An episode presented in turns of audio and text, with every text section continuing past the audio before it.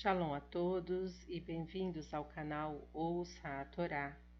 Hoje iniciamos uma nova paraxá, a paraxá de número 53, de nome Asino. Ouçam. Essa paraxá vai do capítulo 32, do versículo 1 até o versículo 52 do livro de Varim. Vamos abrahar. Baruch atah Adonai Eloheinu melech haolam asher barabanu mikol hamim venatan lanu et toratu. Baruch atah Adonai noten hatorá. Amém. Bendito sejas tu, Adonai, nosso Elohim, Rei do Universo, que nos escolheste dentre todos os povos e nos deste a tua Torá. Bendito sejas tu, Adonai, que outorgas a Torá. Amém.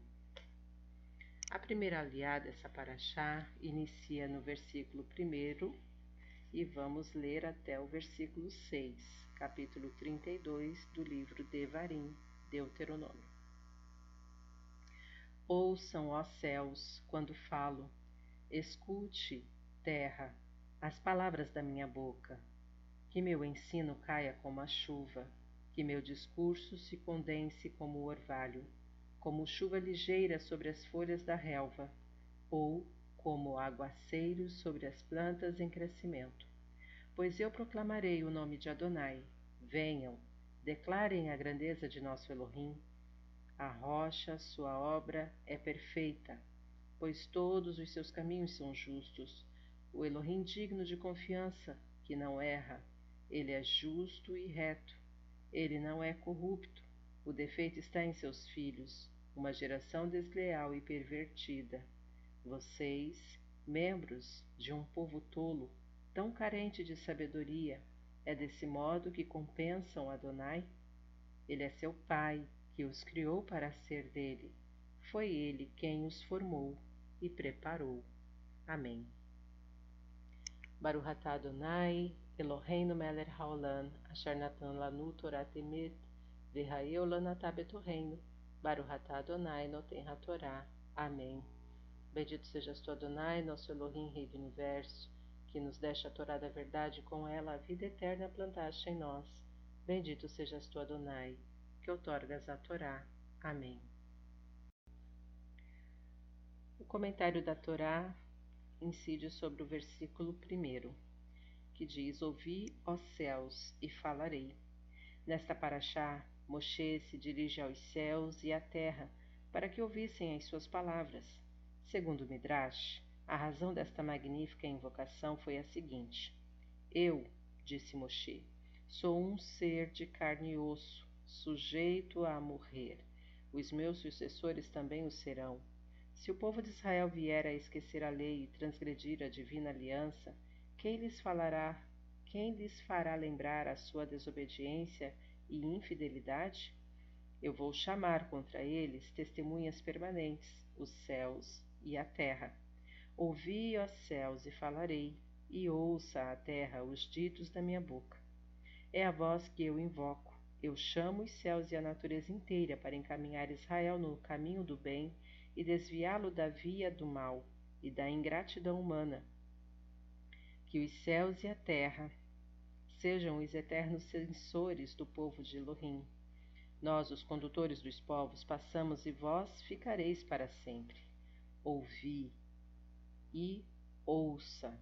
Segundo os exegetas, a palavra asino, ouvir, tem em hebraico o sentido de escutar mais de perto que vetishma, de chamoa, escutar.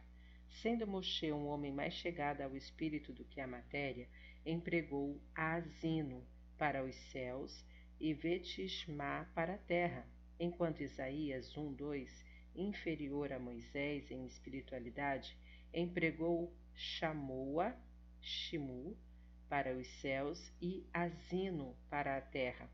Outra interpretação nos diz que Hashamai, céus, alude aos homens que ocupam cargos elevados e Moshe Dirigiu-se primeiro a esses para que cumprissem o mandato divino e servissem de exemplo aos, do, aos da Aretz, terra, os homens comuns, céus e terra. O poema Asino, disse o nosso saudoso mestre Rabino Amiel, é a quintessência e a fonte da profecia judaica, a fonte da qual os 48 profetas e profetisas que o povo judeu produziu tiraram as suas visões e inspirações poéticas. Tudo que os profetas posteriores escreveram são somente explicações, comentários às palavras de Moisés.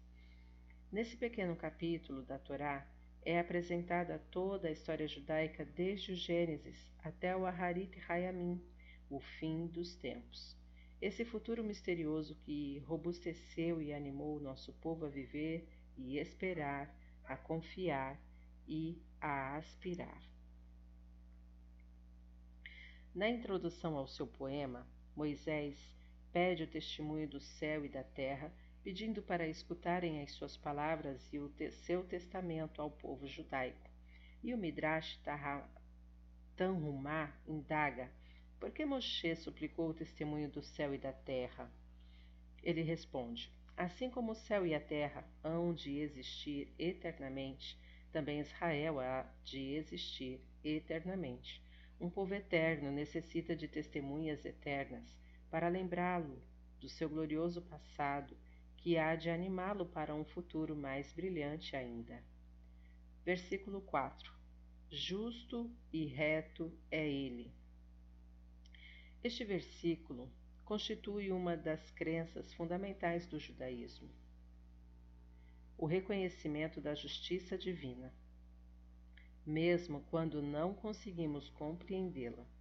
Por isso, seu conteúdo faz parte do Tsiduk Adin, palavras de aceitação do decreto de Deus diante de alguém que acaba de morrer. Shalom a todos!